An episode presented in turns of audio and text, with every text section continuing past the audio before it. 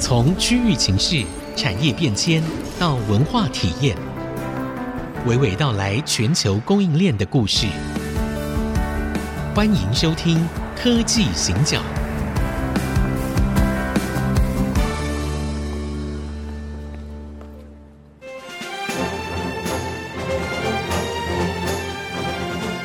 这里是 IC 之音逐客广播 FM 九七点五，欢迎收听科技行脚，我是黄庆荣，我是温怡玲。好，那个大年初三，应该很多人这个时间还在睡觉吧？因为还是塞车？哎，没有，过年很累啊，因为昨天才又回娘初三很家容易。塞车啊。初三好像理论上好像是要睡到饱，不是吗？没这样有，啊初三要回娘家，不初二对回娘讲，家初二就回娘没家有，因为了初二回 不了，真的因为塞初三才车 回吗 家好， 好，那个过年的时候总是，呃，我其实觉得我们在过年哦，谈一些这种比较是从历史的这个角度在看事情是很重要的。好，那我们在上一集的节目里面，呃，也就是在那个是什么年啊？兔年哈。鼠牛虎兔，哎，对， 兔年。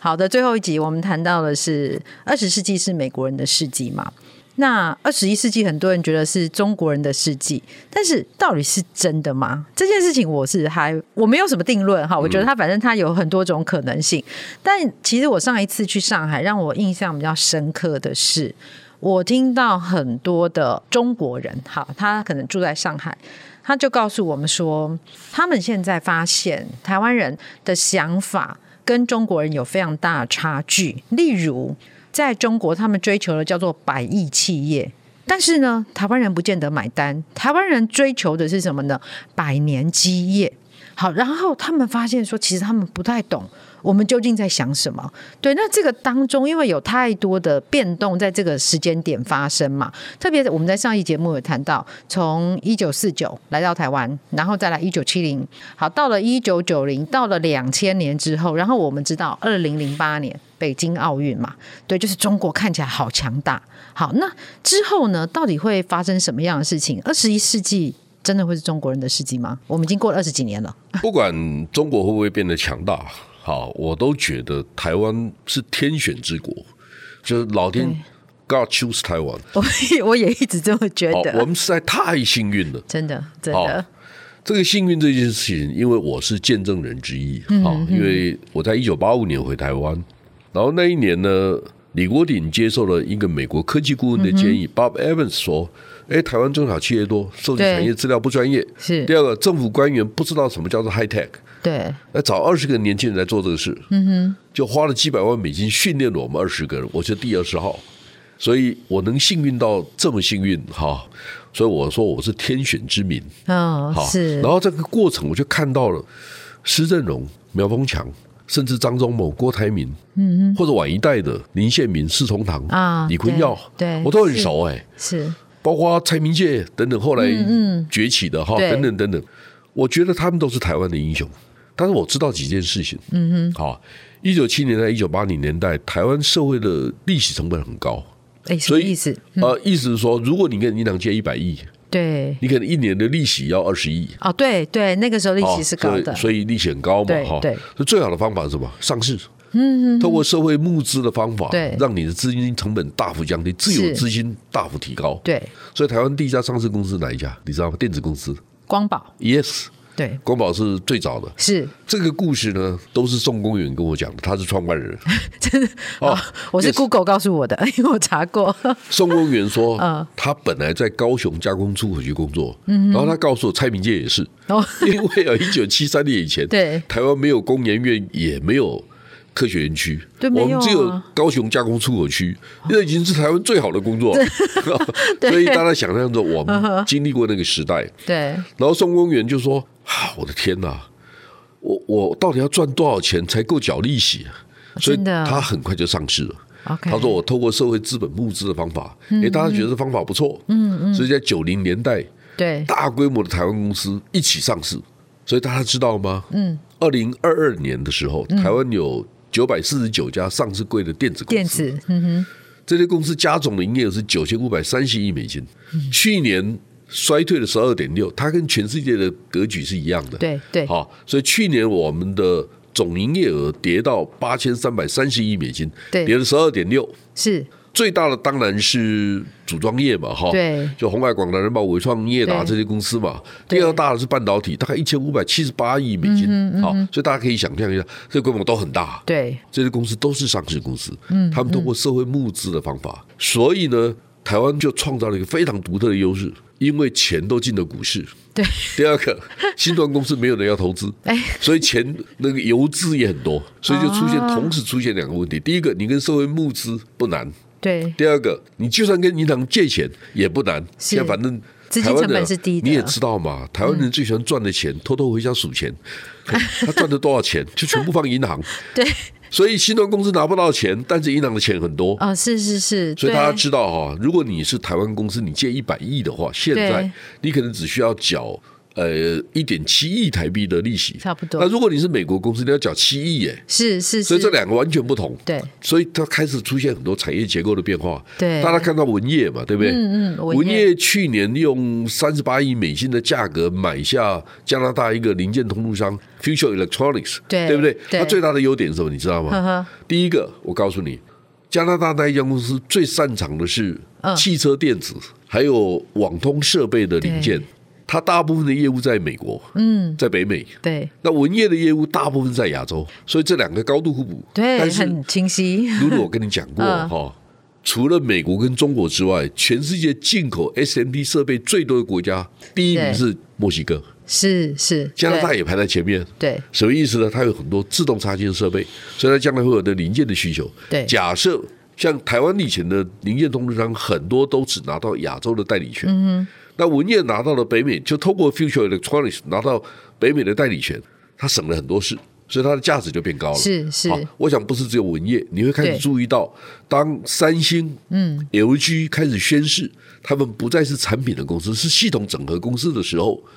你会发现 LG 它想卖的不是电视机，它现在想卖的是智慧家庭的整体解决方案。是好，那我们就开始注意一下联想想干什么。嗯，工业电脑的公司在绿能，就我我我跟大家强调过，以后的那个国力哈，国家的力量会分成三块。嗯哼，第一个传统的土地、人口，对还有国际社会的参与的频度。对这就是你的国际影响这力是哦，对因为你是是联合国的呃常任理事国，对，哇那你很厉害，对对不对？你可以你有否决权，这个对嗯是过去传统的国力。那第二种国力叫数数位位国国力力嗯，数位国力就是硬体、软体的制造能力，以及软硬体的整合能力，对这个是数位国力嘛？对好，那第三种呢，可能跟气候、能源变迁有关，有关哎，所以你开始注意到 E ESG，对 ESG 的国力现在正在发展当中，是谁在第三种国力上面取得领先的地位，你也可能会有更大的机会。所以对一开始露露命题是二十一世纪会不会成为中国中人国的世纪，纪？好，对那我们开始想象一下，客观的对去想这个问题。嗯如果中国人可以说二十一世纪是中国人世纪，他需要哪些条件？嗯，我们应该从这个角度来看这个事对情。那么台湾怎么去思考台湾自己的定位？是所以台湾至少第一个先把数位国力做好。对，所以我就在想啊，诺鲁是什么意思啊？哎，我正 要诺鲁说就呢，一点一万人，哎呀，露露啊，我告诉你啊，上回我到某一个县市哈，哈，我就不要讲哪一个县好了，对我去一个一个一个县政府讲呵呵课。我的主题是人工智慧与智慧城市。哎是 我标题一打上去，所有乡镇长鸟兽散，因为没有人想没有 听人。好，所以你开始注意一下，台湾的乡镇哈，大概嗯都几万人嘛。对啊，哎，我们随便哈、随便可能长滨乡就跟那个诺鲁一样大了，呃是哦，是对哦对不对？对那你开对，始想象一下，长滨乡长跟你讲话，跟你要三十亿，你给不给？为什么？我就是 啊，为什么？我就想说，哎，我拿了三十亿跟澳洲打交道，我说澳洲帮我培训每年一万个 IC 设计工程师，可能澳洲会 say yes，、因嗯为澳洲把。教育当成 GDP 的一个大产对业，它对三到四个 percent 是教育对产业。哎是，露露，你知道澳洲有多少大学生？嗯哼四十四万人，第二个一半是外国人。 ，OK，嗯哈，哈啊澳洲把教育当成产产业，业它的所确以是越南跟马来西亚出国留学最多的地方就是澳洲。澳洲，哈那哈，澳洲来问我啊，他说澳洲能不能发展半导体产业？我说可以啊，哦当然可以我们需要很多人呐、啊。对你每年帮我培养十万人、两万人也可以啊。那对每一年跟清华、交大交换交换交两学千个人，对哎，你缺教授，我们应该有啊有我有我们有可以有我谈们的这哦，对不有我们这对？第有三个，你直接跟台积电、联电、联发科这些公司打好交道。嗯，我们每年保证给你两千个工作机会，或者五千个工作机 会，你要不要对？好是，嗯所以大家把它串联在一起，这是台湾的数位国力。对，现在台湾缺乏的是创意，以及执行这些创意的决心跟毅力。台湾不是没机会，是所以我常讲哈，infrastructure 基础对环境很难一下子改变，但是对你最好的方法就是借力使力。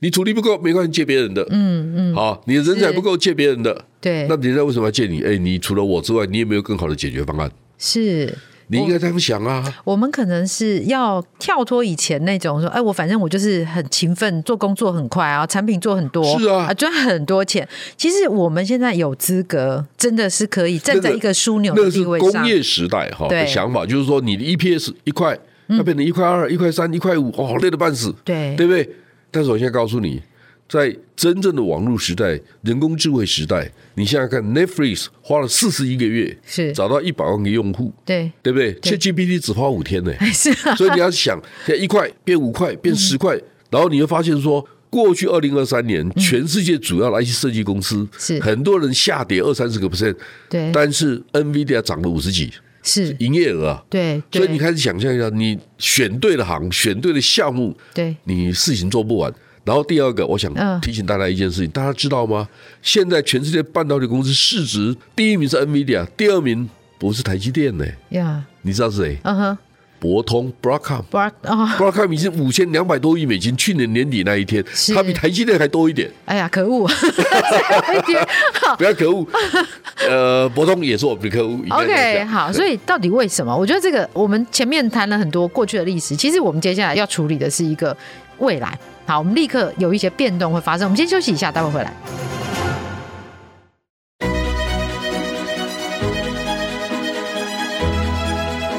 欢迎回到科技行脚，我是温依玲，我是王清勇。好，我们刚刚在前半段节目讲到啊，其实对于国力的评估，它的指标它有三种指标。好，那我们在讨论的一个大的命题是，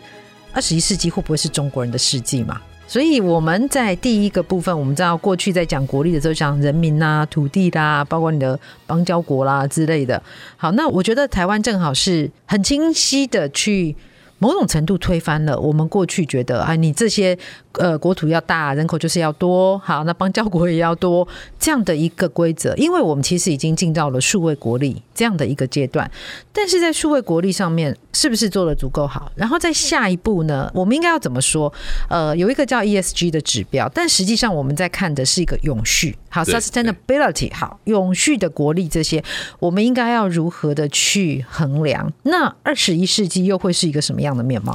我们这个社会讨论国力的时候，如果停留在二十世纪前半那个传统的国力的概念的话，对那我们外交部会被骂死。啊，真的 好，那外交部因为怕被嗯骂，所以他用传统的方法来对付国内的老百姓，啊跟应付国外的无度的需索。哦，对，就是说，你会发现那个小国明明只有一两万人，他就跟你要三十亿，对你觉得不可思议？啊哈，你为什么要跟他打交道？对，然后台湾人为什么要承认这件事情对我们是 critical？是，好，因为社会不讨论这些问题。我觉得我们要重新去思考，对我们的新的价值是什么？好，那我们现在回过头来说，那到底二十一世纪会不会是中国人的世纪？如果大家同意，我用刚才三个概念，嗯对好，传统国力。对数位国数位力国力跟以及正在演化当中的多元国力组合，是我们怎么去面对这个事情？那三个它各自需要什么条件？第一个，你要真正成为世界级的大国，你要包容，你要嗯有全世界共同遵守的游戏规则。是你才有机会定定游戏规则。嗯，如果每一个规则你都想推翻它，而它的意识形态跟你不同，所以全世界最多就是分成两块，对那这个争执就会更多了。哈、对就是说，如果我们同意民主社会选举是我们大家共同需求、共同的价值，嗯哼，我们关心别人是我们共同的价值。我们台湾，even 我们跟很多国家没有邦交国对，我常常在怀疑啊。为什么非洲五十四个国家，他们很多很穷，对我们为什么不能有科技专家去协助他们建立基本的组装 能力？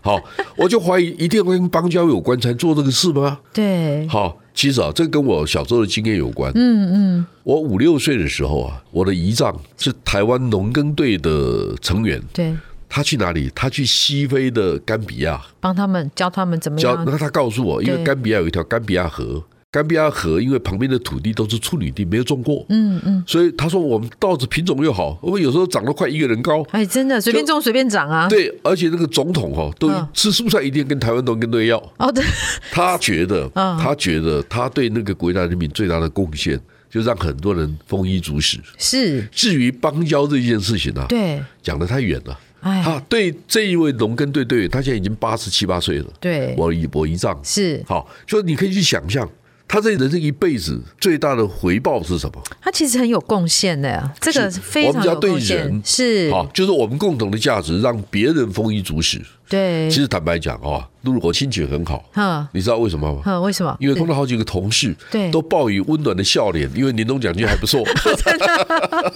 好，开玩笑哈，就是说，我觉得作为一个嗯创业家而言， 是最大的回报并不是我赚了很多钱，嗯，最大的回报是同仁愿意跟我笑脸相向，嗯，他们觉得你这个老板还蛮认真的。哎好、这个老板对我们还不错，哈、是当然，我也觉得，我至少问我自己，我也觉得我应该可以交代，哈、嗯我觉得这是是我很大的回报。帮助别人丰衣足是食，是是是，嗯就是我们的核心价值是这个。对好，台湾现在有很大的能力，嗯，帮很多国家做这个事情，而且它符合大势。大势是什么？decentralized manufacturing 是分散型的生产体系。我们不要讲太多，我们就选十个国家或二十个国家，我们觉得我们有能力帮助人家的。对这国家包括谁？可能包括马来西亚、泰国、欸，哎，对，它不是小国、欸，哎，嗯哼，越南我也可以帮忙啊。是那印度不行吗？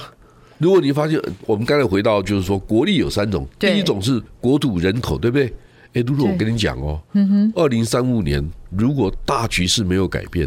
一样有十四亿人口的印度，它的四十岁以下的人口将会比中国多三点八亿人。那中国少子化的过程当中，如何去主张，嗯，二十一世纪会是中国人的世纪？哦，而且那时候印度的 GDP 已经可能 Yes 是世界第三位了，有可能对哈。所以我们对开始要想象一下，就是说是我刚才讲的是公平的讲法哈，就是对嗯说全世界有很多元素需要考量嘛哈。第二个就是说数位国力的部分，那到底谁来决定？那我现在再从另外一个角度想这个事情，伺服器全世界十大公司到底怎么分的？它其实只有两种公司，对，一种叫美国公司，一种叫中国中公司。对，好，中国公司有三家，联想、华为跟浪潮，嗯这三家公司占百分之十二。嗯，那其他七家公司全部都是美商，所以美国人其实掌握了最高的制高点。是所以晶片不卖你，伺服器不卖你，或者什么不不卖你，你就被抓住那个对咽喉。是那你要打破这个不是不可能，是但是重点突破容易，但是全面性的突破很难，很难因为它是十四亿人口的国家。好，所以我先预告一下，嗯我认为二零三零年以后，